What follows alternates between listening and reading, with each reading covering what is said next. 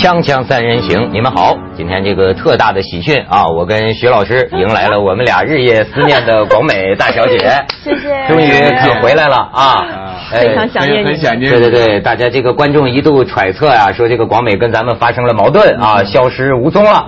嗯，其实换了这个新的片头和景之后，广美还是第一次来，第一次回来。人家现在是很发达啦，偶然回来慰问慰问我们啦。别别别别别这么说，我被他 fire 掉半，我被他冷冻了半年。哎，你看那不传言成真的了吗？嗯，这是本来已经有人说我是个无情的男人了，犯了犯犯了错误，不知道犯了什么错误，被他冷冻了半年。没有，我一直想你，谁叫你老去拍戏呢？那没办法。广美这回来看见咱们这新家，感觉怎么样啊？我刚才听到那个片头音乐都换掉了，吓我一大跳。但说真，我不晓得观众觉得如何。那我是比较念旧的人，我比较怀念以前我们旧的那个片头音乐。你这只说明了一个道理，就是男人爱新妻，女人恋前夫，是吧？但是你你这样的逻辑啊？讲的好像你不是男人似的，你不知道。不是，我觉得以前的那个片头音乐有那种那种音音乐声一起这种来呀来呀，大家快来看了，锵锵三人行开始了。你不觉得有那种当天桥摆摊卖把式的是吗？来呀来呀，光说不练是假把式啊！而且我就是我刚才在讲，我在研究这张桌子，这观众当然看不到，但是这个感觉上像会议桌，但是它的那个那个形状是往文涛那儿收进去的。我觉得有一种你那种吸星大法，要把我们的那个所有的，你看这聚聚财啊聚财啊！你看这要不说还是真的，你看。呃，我今天一录像一开始，咔，有人给我一信封，还有给钱呢，人家歌辉，千元大，歌辉，你看说，请转交我一千元，他还记得我借给他一千块钱，这年头还有人还钱呢，那真是八年前不容易，种种迹象表明我男男男男女女有金钱这么来来往往都是值得的。歌辉为什么要给你一千块啊？因为我出卖了些什么吗？没有，哎，就广美最近那个一直在拍戏，我发现你们俩倒是一对儿啊，就是说啊。他最近老看电视剧，嗯，哎，子东老师就有些什么感触？最近，呃，我最近看很多戏，我看很多话剧。最近啊，我我我最近有个感受，我不知道你们有没有。我现在我发现近年来我进剧场的时间少了，就是说，你你们现在有没有？你们现在一个星期有没有去看一个戏？没没有吧？没条件。一个月有没有一次？一个月有没有一次进看话剧或者是听音乐会？没有没有，我一年也看不了两回。好，你想想，假如说你一个月一次的话，一年十次，我们还活三四十年。嗯，你看我们没有多少次了，只有几百出戏可以看了，多去看看戏啊。那个上次那个曹景行的姐姐啊，曹雷啊，嗯，他们那个演一个斯特林堡的父亲，改了叫一个上尉的和他的女人们，嗯，很小剧场在上海，我去看。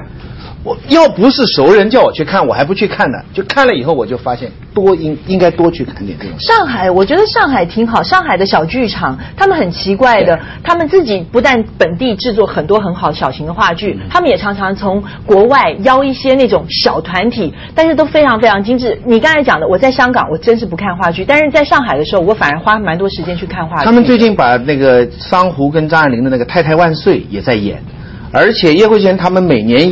找明星演旧戏啊！前几年霓虹灯下的哨兵啊，什么家，最近在演雷雨。嗯，我我最近发现，我重新就，因为我们现在因为太发达，你知道，在家里看 DVD，对不对？嗯，电看电影，嗯，这个东西你要去洗手间，你就可以把它停下了，对不对？你就可以停下，效果是不一样的。所以我最近一个感受就是说，我突然发现，我们应该多一点机会，我们别老注意那些最大的东西。啊，十面埋伏啊，这个大家都注意。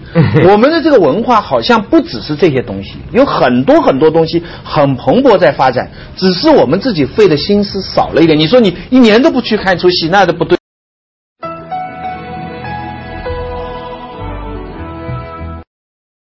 那广美广美演的电视剧算文化吗？他他很快很快就没文化的啊，没有没有有有有有有当然有当然有嗯，没有没有我据说你演女魔王啊。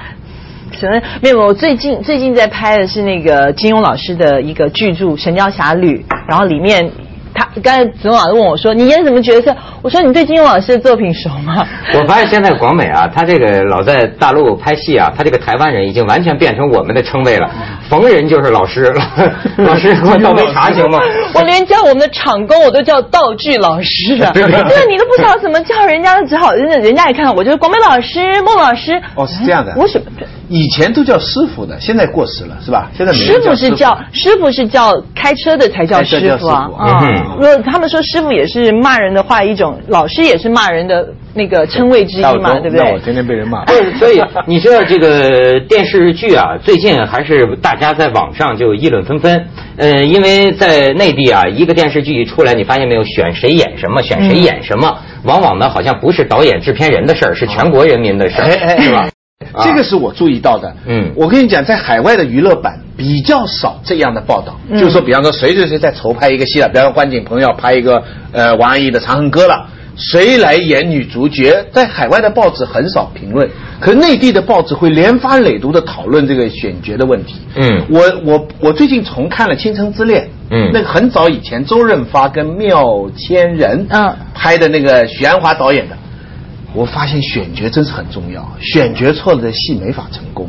那个戏啊，今天回头看，不是许鞍华不好，不是张爱玲的小说不好，而那个戏不成功就是选角不好。一，周润发太年轻，那个年轻的周润发不能演范柳原的，什么地老天荒、执子之手，那个年轻的周润发一小靓仔，你知道，说出来一点都不像的。二。张爱玲有有名的话说过嘛？上海女人是粉蒸肉，广东、香港女人是糖醋排骨，对不对？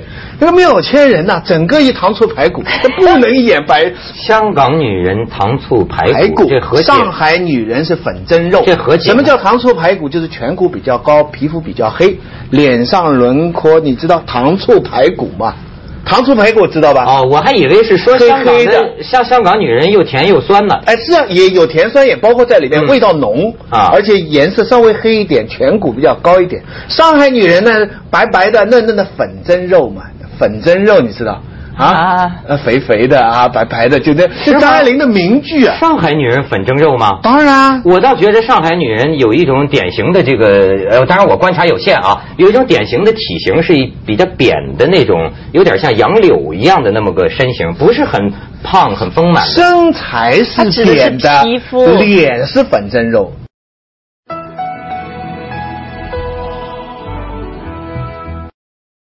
身材是白玫瑰那种的，那个红玫瑰、白玫瑰，我们也说它选角错啊。那个白玫瑰的特征是身材扁平，却找了叶玉卿，那资源错配。光美，你认为你是属于哪个菜系的呢？我。我我应该属于小台湾小吃型的 种种类众多，对对对，士林的这个小个短袜就是便宜又大碗啊，真材实料的啊，对，广美实惠型的。广美最大的一特点就是真，就真材实料啊！出席什么活动，人家都穿那种吊带那种。你怎么知道？暴露很你怎么知道？我跟他同台演出啊，人家这个总是特别把自己能尽到的。敬业啊！敬业，这叫敬业啊！对对，人家这么大型的活动，你当然要，你当然要要 dress up，多暴露一下不是暴露，这不是这这，你怎么可以叫做这个礼服叫暴露？你那是礼服吗？那当然是礼服啊，那个叫 cocktail。你当然是一个，这个人暴露出来了，暴露出来了，整场演出不知道在讲什么。我我没文化，我没文化。哎，但是咱们说这个选角嗯，哎，最近有一个全国人民关心的事儿，咱都可以把照片贴贴出来。就说是你意中的，哎，这个《红楼梦》现在是多家要拍《红楼梦》，是吧？拍《红楼梦》，那到底谁演什么？谁演什么嘞？嗯，既然大家都议论，咱们把照片也放出来，咱们都评断评断啊，看看像不像？你看，说是陈好演秦可卿，这是那个天香楼啊。蒋勤勤呢演这个袭人，哎，这个刘烨是蒋玉菡。然后史湘云呢是这个黄奕来演，哎，李小璐是晴雯，晴雯这眼睛挺大啊。凤姐是宁静，哎，这这个有还有点像凤姐啊。赵薇是探春，呃，尤三姐是陶虹，哦，还接近啊。这个张国立是贾珍，然后这个贾母就是慈禧太后嘛，就就是演 演慈禧太吕吕吕中啊。然后你看这个方清卓是演刘姥姥进大观园，然后这个潘虹呢是这个王夫人，王夫人啊，这这化上妆之后，这李亚鹏是薛蟠，那得造型一下哈，李亚鹏小帅哥啊，咱们再看看，呃，贾贾宝玉，呃聂远，哎，你觉得这个像贾宝玉吗？哎呀，我刚才就一路在担心啊，配角好办呐，这主角就比较麻烦，我们对他的要求就会比较高一点了。这个贾宝玉，这个是啊，林黛玉是周迅，周迅演林黛玉。原来那个林黛玉很成功啊，原来那个《红楼梦》版的八十年代那版的《红楼梦》，那个林黛玉真的是林黛玉。是是谁？我名字忘了。嗯，现在也一把年纪了。对对对，我也忘了。脸脸脸，就是那个演林黛玉是非常像。周迅她这个，因为她演过其他戏，她的她的脸就要她跟赵薇一样。大家印象很深，所以她要演林黛玉，我不能说，反正这个这样的选角色，这种尤其是名著啊，真的很难选。我刚才不是讲这个王毅的那个《长恨歌》嘛，现在关锦鹏要拍电影嘛，他有三个人选女主角，当时他跟我们商量，一个是吴倩莲，一个是张曼玉，一个是郑秀文。结果就请教作家的意见，那王安忆还真老实，还都说出来了。有的作家像铁凝啊，像大玉女，人家改编，他什么都不说。王安忆很老实，他就说了，他说吴倩莲是很合适的，就是台湾你长得有点像上海都市女的，但他们说她票房可能不够。张曼玉呢很夸张，她说很好，结果张曼玉也没谈成，因为她的要价可能太高。最后就找到郑秀文，郑秀文王安忆你知道怎么评价的？嗯，他说他这个颧骨这么高啊，像个村姑。啊，一点都不能演上海女孩他根本你想王《长恨歌》将来郑秀文演的，所以很多人他们现在说，哎呀，算了，反正这个他们说他，但是票房有保障，嗯，啊，他普通话不会不讲不好也没关系。据说郑秀文在香港票房是很有保障的，非常厉害，啊，非常厉害。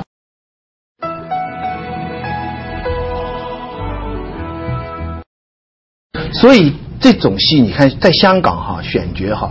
老板说了算，投资方说了算，他根本不考虑大众感受的，他就是为了票房，基本上没人讨论。大陆呢，真的是人民当家做主，每个人都出来发表意见。你你看，真真是这个情况。那不应该吗？应该啊，我没说不应该，但是各有好坏处嘛。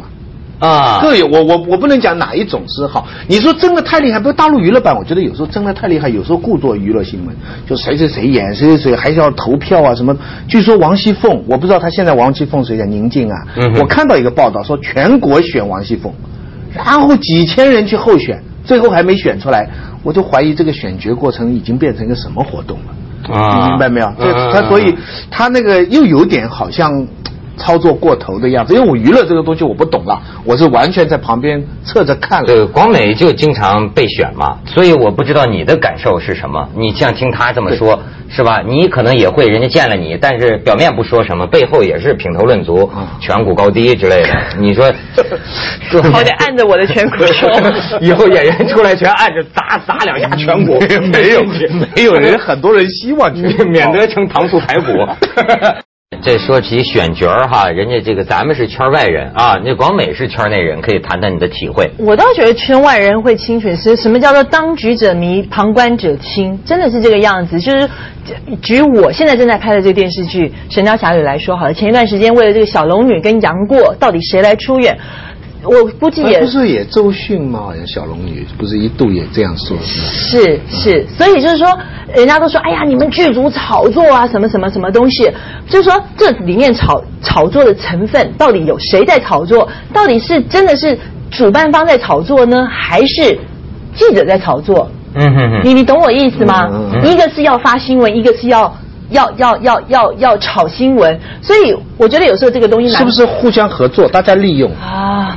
对，因为娱乐版需要东西报，你这个剧组也需要借这个来扩大影响，对不对？我我觉得是的，但是就是有太多的所谓的内幕的东西。其实我为什么说我是当局者迷？我为什么今天为什么孟广美会演李莫愁？我到现在我已经开拍一个月了，但是其实我也搞不清楚为什么。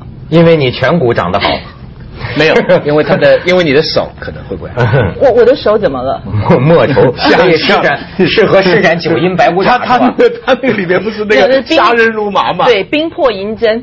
好了，我我我这样子讲一下好了，就是说刚刚这个我我们呃子龙老师讲了，就是说您看了这些照片之后，你觉得是人民当家做主，嗯，觉得有一定的比例成分在，但是就是说，当我刚刚看完这个卡斯之后，我也出出现一个很大的问号，这问号是什么呢？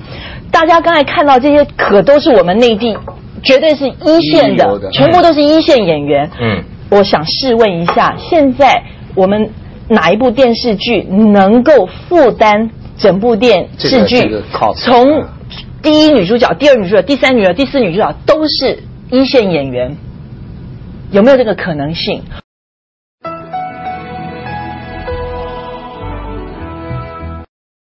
所以对我来讲，就是说，如果今天我们这个电视，我们今天这个节目会成为一个记录的话，我们等到他们选角出来之后，我们来看看那个整个的比例，到底我们现在名单上的人还能够留几个在上面。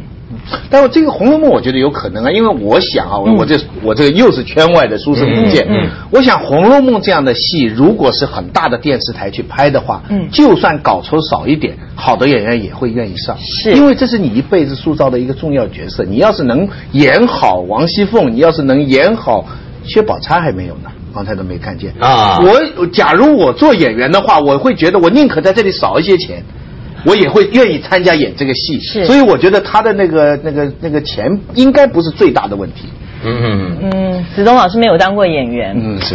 还有一个很重要，不不，就是我我如果你告诉我说我让你演林黛玉，虽然我颧骨这么高，我我可以说我不拿钱我就去演，但是你要想到一件事情，就是说其实很多人都说啊找谁来演就肯定能够有票房，肯定会成功，no，错。我告诉你，一部电视剧它的成功的因素太多太太多，它失败的因素也太多太多，就像环环相扣，只要一个环节出错，这部电视剧就毁了。而且我好像看过一个文章，就这个文章的结论就是分析了一通，就认为中国现在还没有出现好莱坞那个意义上的那种票房保证，是，就说只要有徐子东。这票房没问题了，那就是说他他认为中国现在还没有哪个演员能达到这种程度，就真的票房保证有你就有一切。张艺谋就是票房保证，现在张艺谋拍什么戏基本上就是票房保证。哎，你还别说，真是，啊对不对？只要他拍什么戏，在北美那个票房那个最最近的消息是他拍一个戏找七十岁的高仓健主演，演一个五十来岁的角色。所以为什么高仓健在中国是很有人缘的一个演员？嗯嗯嗯。所以张艺谋。不不不会来拍电视剧吧？他拍电影是，所以所以就是说，电视剧基本上跟电电影的这个这个格局还是不太一样的。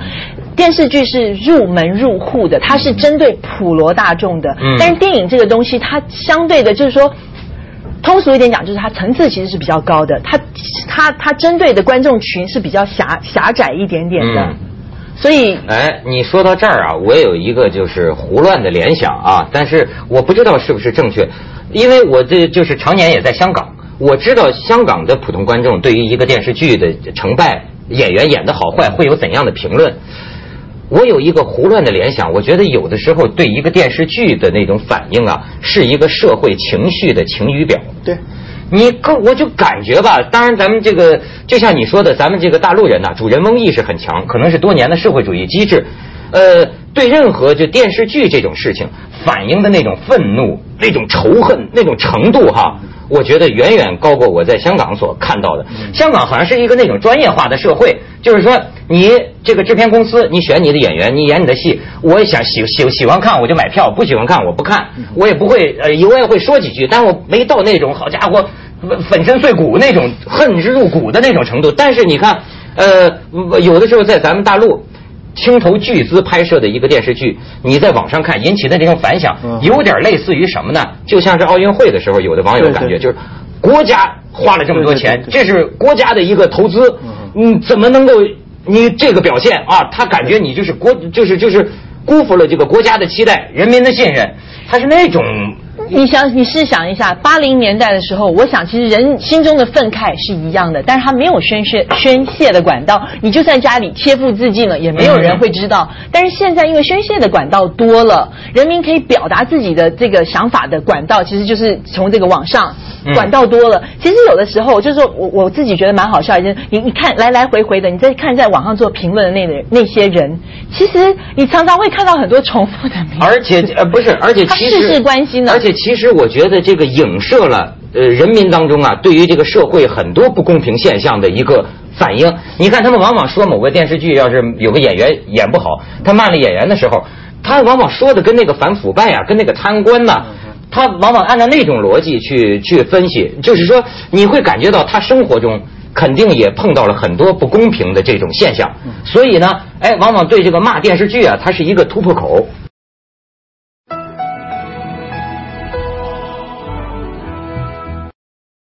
他会把他这个对这个社会的很多反思，在这个里边给宣泄出来。主人翁精神，我你讲的非常有道理。我我就想起一个现象，就是说香港吧，你把一些名著你怎么乱改哈，那观众也没人在乎。最近一个新的张爱玲的剧本呐，嗯，陶杰他们改的，张爱玲来香港做生意了。把 把张爱玲改成晚年这个主人公啊，这个作家啊，跑到香港来做生意了，替内地公司来弄股票什么东西，照样人家看看完就当一回事，没人。可是你知道《阿 Q 正传》最近在大陆拍嘛？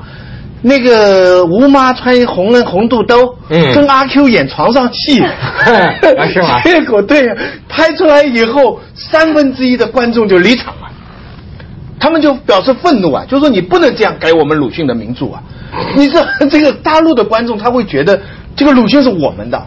我们的文学，你怎么能弄得我这个？这本来就是我吴妈，我跟你睡觉，他个就把他送去打一顿就算了。现在他导演说要发挥阿 Q 的激情，他人性当中的激情的地方。然后你你想象一下，吴妈穿一红肚兜，背后是露的，就穿一红肚兜，就穿一红肚兜。哦，吴妈上戏，吴妈挺新潮的嘛。锵锵三人行，说观众要愤怒吧？广告之后见。就刚才听了徐老师的，您有什么说法？